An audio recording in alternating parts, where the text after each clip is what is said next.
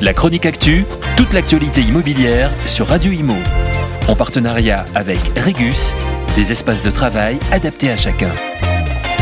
C'est du jamais vu le marché immobilier pourrait ralentir dans l'ancien cette année et en 2023. C'est le groupe bancaire BPCE qui le dit dans ses prévisions.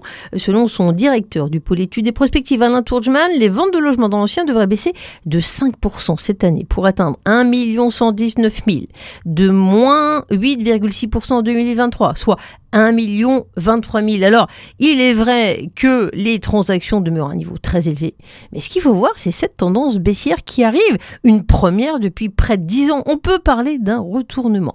Quels sont les facteurs euh, qui expliquent ce retournement? Bah, D'abord, le durcissement des conditions monétaires. La hausse des taux d'intérêt qui a commencé cette année devrait se poursuivre en 2023. Les banques centrales euh, ont euh, changé leur fusil d'épaule.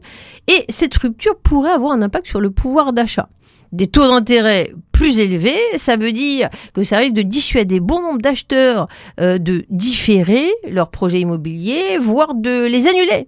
Ensuite, la mise en œuvre du calendrier du DPE a chamboulé le marché de l'ancien. La rénovation énergétique, avec son volet punitif, a des effets dévastateurs en 2025, pour rappel, les habitations classées G seront interdites à la location. Puis ce sera autour de celles classées F en 2028 et de celles classées E en 2034. Même les appartements vendus à titre de résidence principale pourraient voir leur prix baisser en cas de mauvais DPE. C'est une première.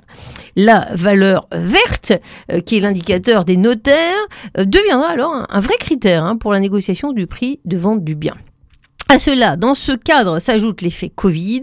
Euh, il faut dire que beaucoup de Parisiens sont partis dans les villes moyennes. Il y a eu beaucoup de flux après la pandémie euh, et, toujours maintenant. Eh bien, l'intensité de la demande dans les zones tendues fait monter les prix. Euh, avec le ralentissement de la demande qui s'en est, qui s'en est suivi, il y a une plus forte sélectivité des acheteurs. Tous ces ingrédients devraient tirer les prix de l'immobilier vers le bas. Moins 2% attendu cette année, moins 3% en 2023 un comble alors que le début de l'année était dynamique. La chronique actu, toute l'actualité immobilière sur Radio Imo. En partenariat avec